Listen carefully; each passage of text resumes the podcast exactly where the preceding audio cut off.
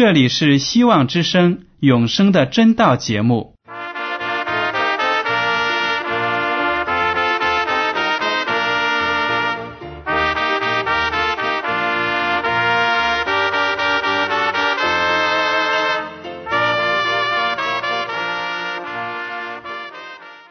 亲爱的听众朋友们，你们好，我是艾德，很高兴今天能和你们在永生的真道这个栏目中见面。耶稣说：“听上帝的话语，并且遵守的人是最有福气的。”所以，艾德现在能够通过电波和你们分享上帝的教导，感到十分快乐。我也希望众位弟兄姐妹。还有那些正在寻求真道的朋友们，也能够珍惜这段时光。大家不妨在手边准备好纸和笔，将今天讲到的要点和经文章节做些记录，以便过后自己再亲自查考圣经。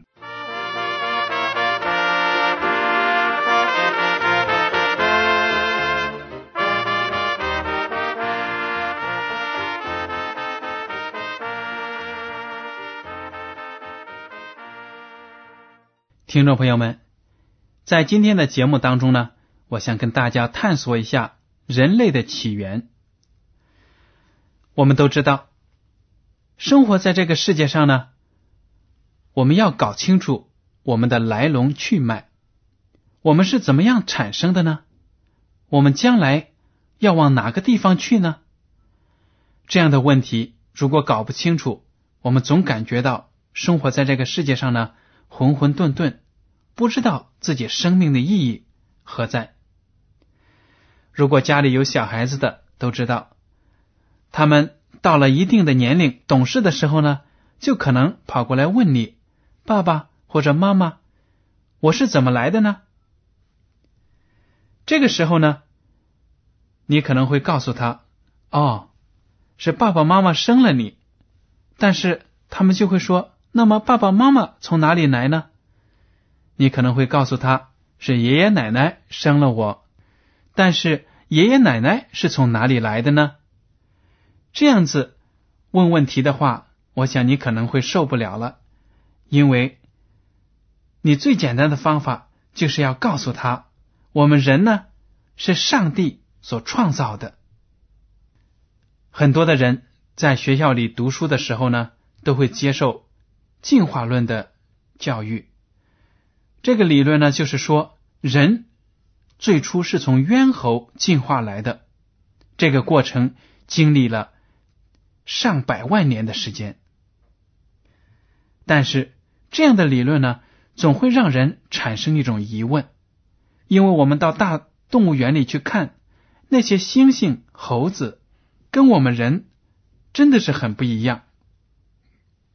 更不用想，我们曾经和他们是一样的生活在丛林里。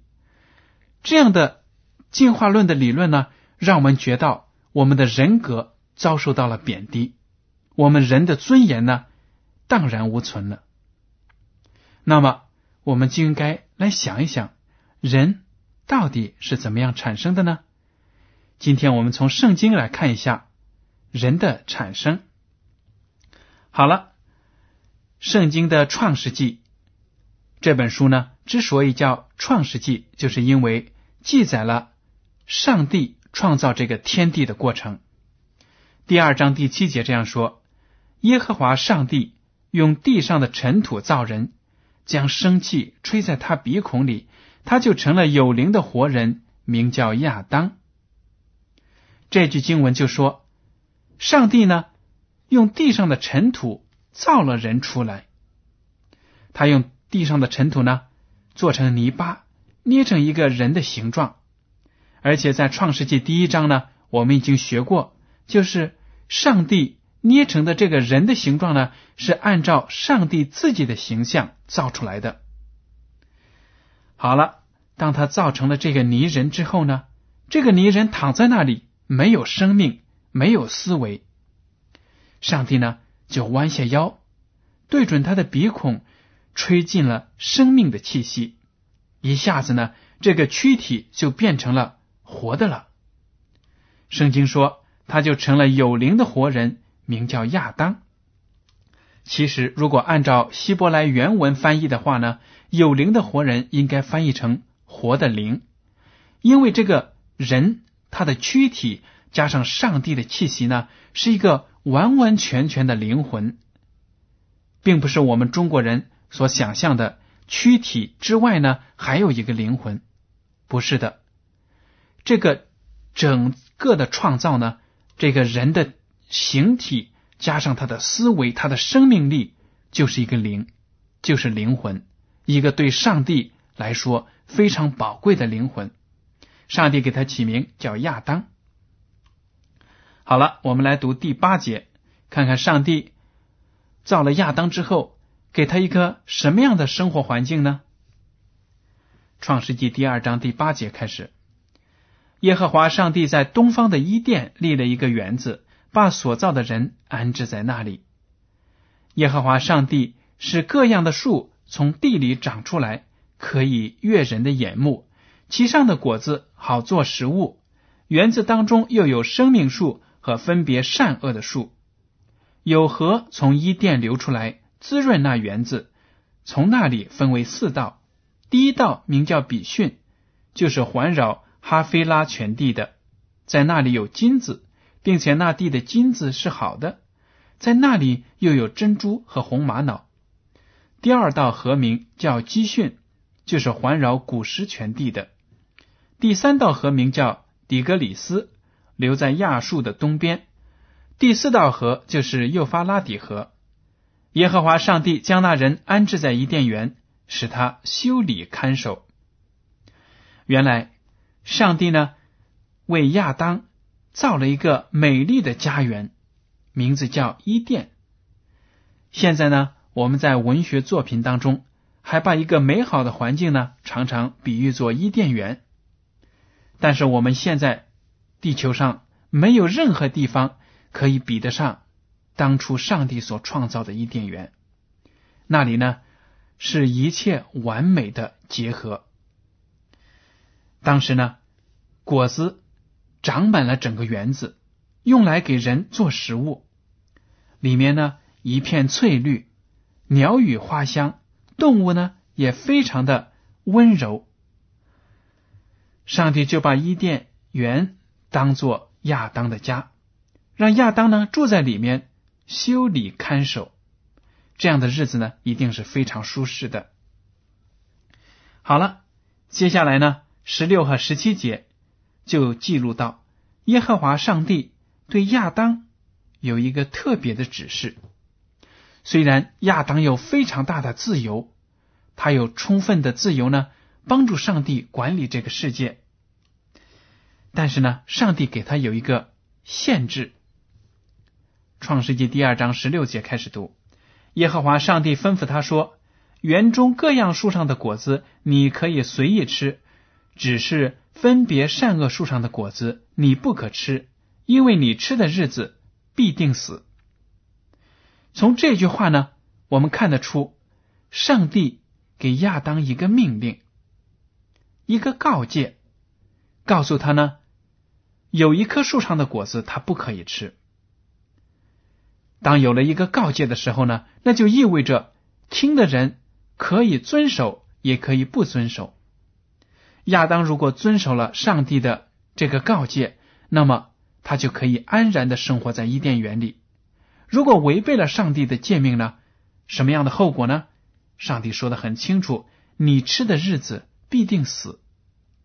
当亚当吃的时候呢，死亡就会临到他。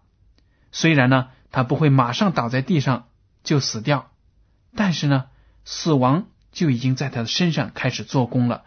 他的身体呢？就会开始迈向死亡的整个过程。好了，上帝当时呢，把这个诫命就告诉了他。大家想一想，上帝是一个仁慈的上帝，一个完美的上帝。亚当的生活看起来也是非常的完美，但是为什么上帝要提醒他，给他这样一个告诫呢？其实呢，这是上帝。对人的尊重，表面上看好像是对人的一种限制，但是呢，这是上帝对亚当的爱。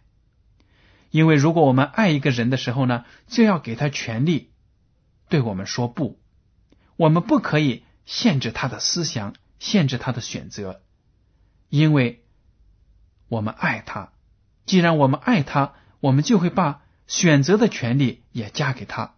否则呢，如果他没有选择的权利，他所做的就是一味的听从我们的命令，那么我们就是他生活的独裁者，一个霸权主义者。上帝呢，不愿意让众生灵把他呢看成是一个独裁的主宰。他就把选择的权利下放给亚当。其实亚当呢，完全不必要选择违背上帝的诫命，因为他当时的生活是那么的完美。只要他顺服上帝，听从上帝的诫命，他就有永永远远的福气，生活在伊甸园当中。但是后来怎么样呢？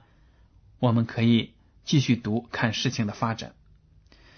接下来呢，就描写到上帝为亚当造了一个美好的妻子。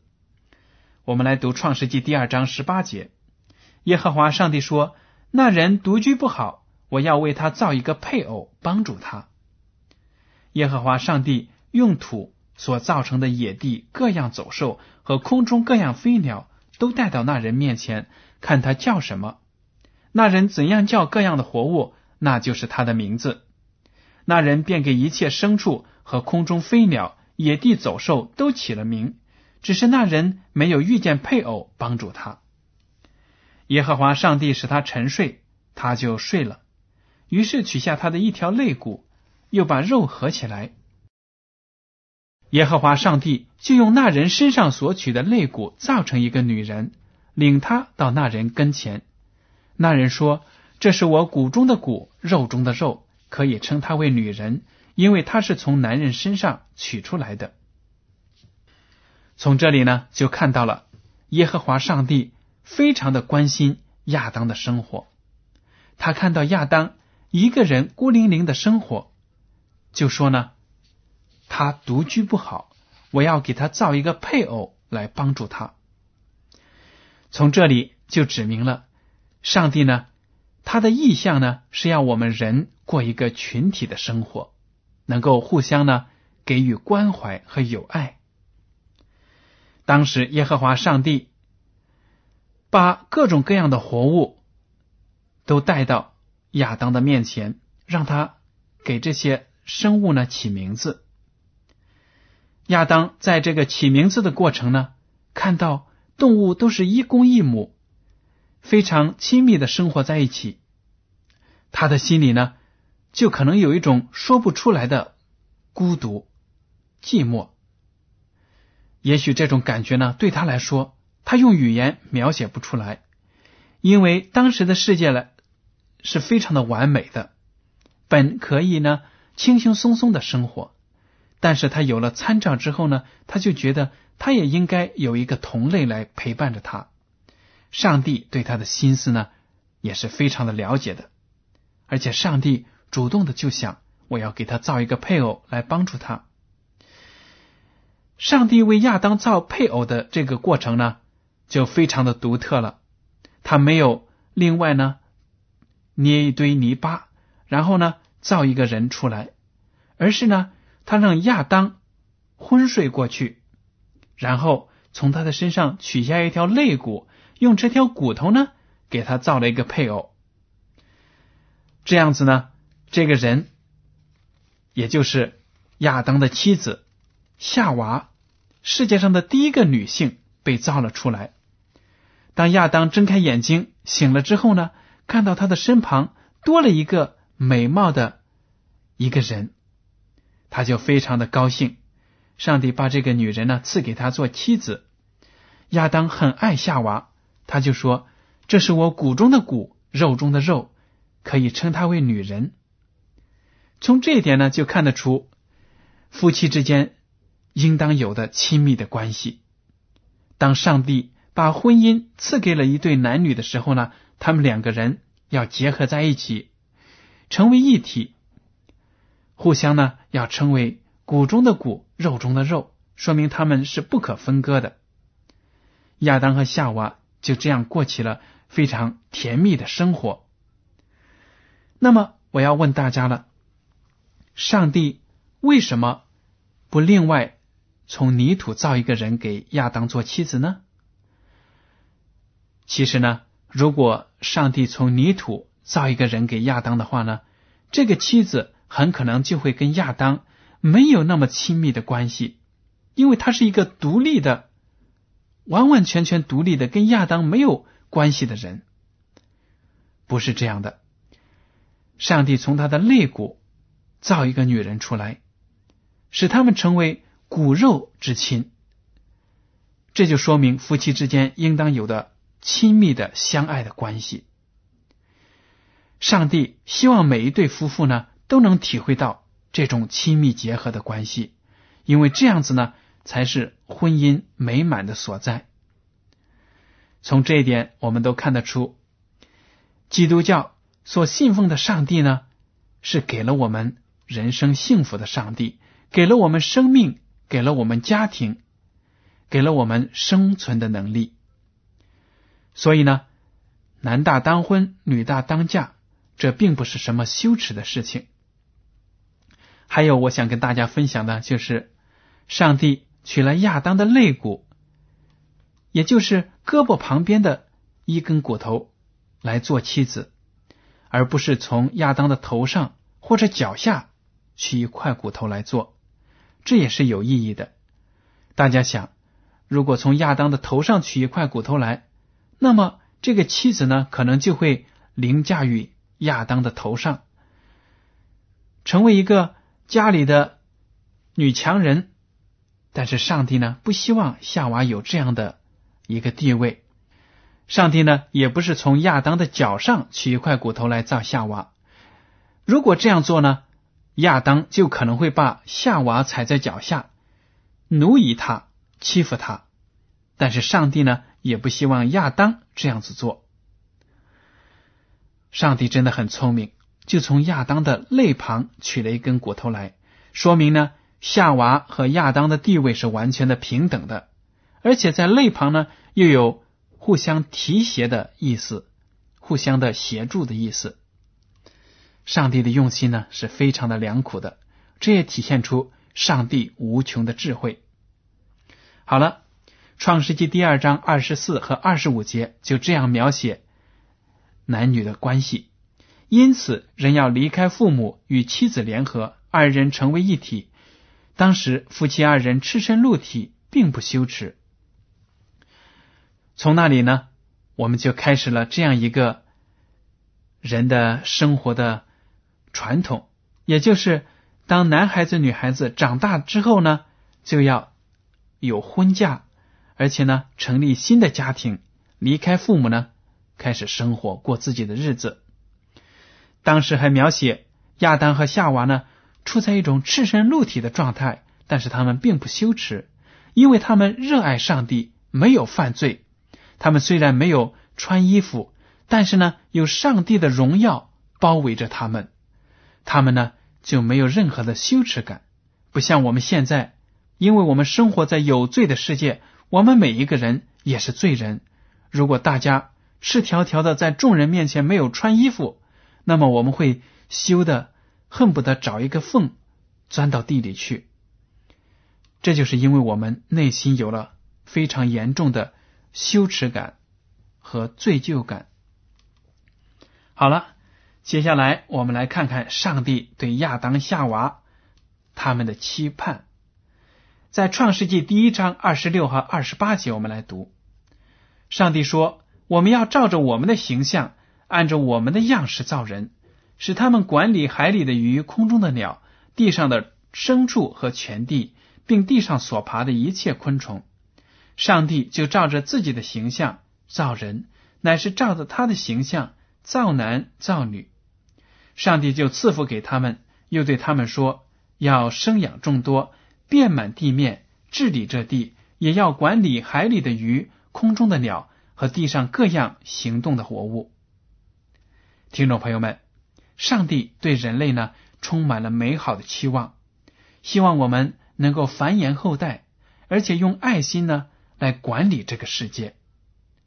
但是呢，人类最终背叛了上帝，使这个世界呢整个都陷入了罪的枷锁当中。